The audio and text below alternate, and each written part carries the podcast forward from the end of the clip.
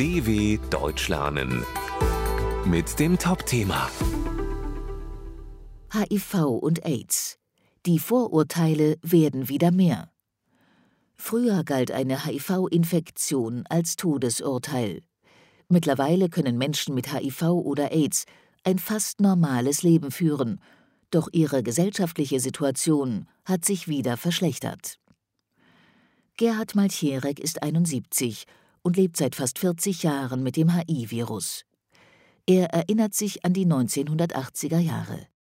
Sie haben HIV hieß, Sie haben noch ein halbes Jahr zu leben.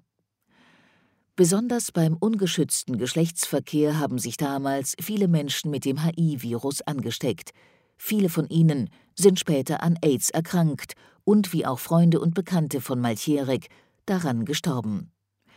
Mittlerweile sind HIV und AIDS bei vielen Menschen fast in Vergessenheit geraten. Sehr wirksame Medikamente reduzieren heute die Gefahr einer Ansteckung. Wenn mit HIV infizierte Menschen früh genug eine Therapie beginnen, erkranken sie nicht an AIDS und können das Virus auch nicht an andere weitergeben. Während die gesundheitliche Situation der Betroffenen also besser geworden ist, hat sich ihre gesellschaftliche Situation in letzter Zeit eher wieder verschlechtert. Die Stigmatisierung nimmt heute leider wieder zu, stellt AIDS-Experte Norbert Brockmeier fest.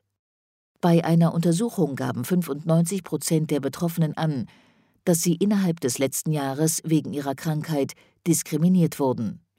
In verschiedenen Umfragen sagen manche Menschen zum Beispiel, dass sie lieber keine Sportgeräte oder Geschirr mit HIV-Positiven teilen.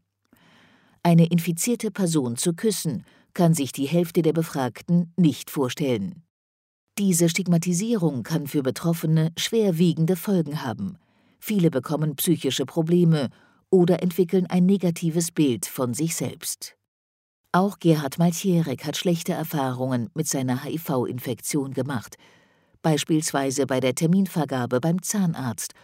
Dort sagte man ihm, dass er als HIV-Positiver nur abends einen Termin bekommen kann, als letzter Patient des Tages.